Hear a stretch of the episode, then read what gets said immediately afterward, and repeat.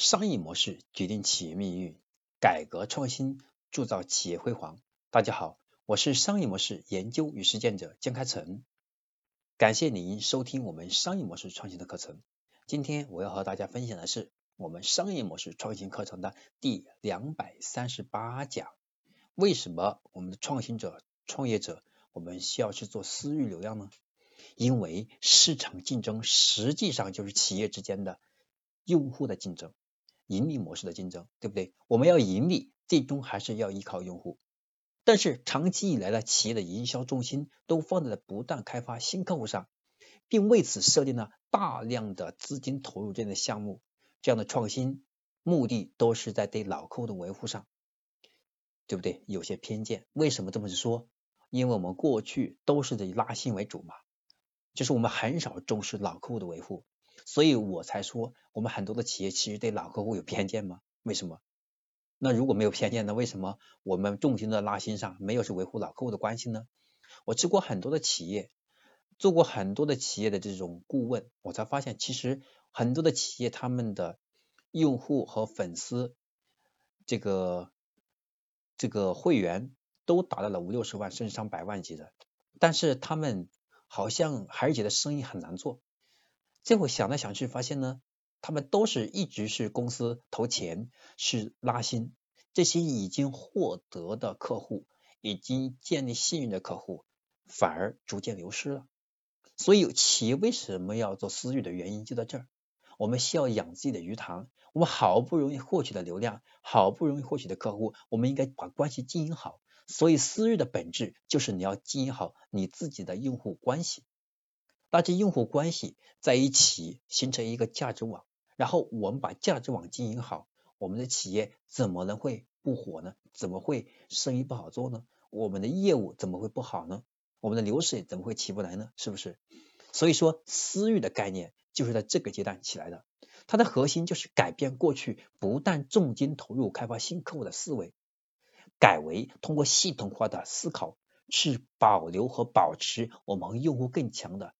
信用关系实际上就是实现用户忠诚和长期复购，来挖掘用户的终身价值，达到企业稳定生产和稳定产生利润的这种能力。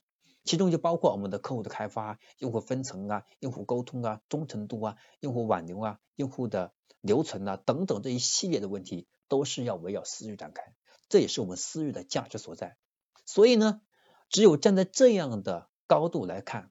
我们的私域的价值就非常明确了。私域背后对应的就是老客户，我们已经拉新的客户，而不是单纯的把焦点放在某一个工具上，或者是某一个拉新的平台上。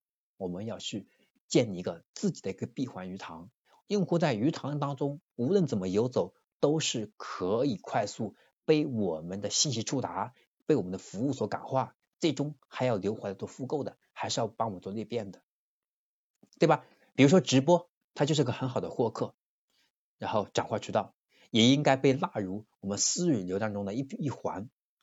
再比如说淘宝，对不对？淘宝里面的微淘，作为淘宝的私域功能，微淘的这方面呢，也起到了一定的作用。但是这些它都不能成为我们的私域闭环，它都是一个平台一个平台一个点一个点，我们要的是形成一个闭环呐，用户从抖音来也好，用户从淘宝来也好，从京东来了以后，来了以后，我们要通过公众号、通过视频号、通过直播，形成一个闭环逻辑。用户在池子里面无论怎么游走，他都最后还是和我们进行更强的关系升级。同时，他时刻关注我们，我们也能够时刻触达他。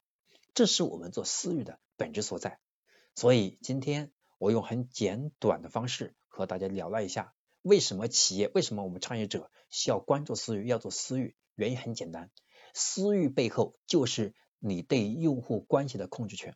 你把用户的关系做透了，用户就会听你的。这就是我们说的 IP 效应。没办法，你把私域做好了，用户对你就是无比的信任。你让他买什么，他就听你的。这就是很重要的私域的价值所在啊！所以，希望每个创业者、每个企业都能重视私域。这也是我今天讲私域这个话题的核心驱动力。我是商业模式研究实践者江开成，今天我讲的就到这里了。那么下堂课程，也就是我们商业模式创新第两百三十九讲，我将和讲的大家讲的主题是什么呢？为什么企业愿意接受分销这种模式？因为今天我们还是看到很多的企业认为分销落后不靠谱，但是仍然还有很多企业利用分销看起来很传统的模式，今天获得了巨大成功。那到底我们企业为什么还是要坚持去接受分销这个模式呢？这是我们下堂课要分析的核心内容。我是江开成，我们下堂课再见。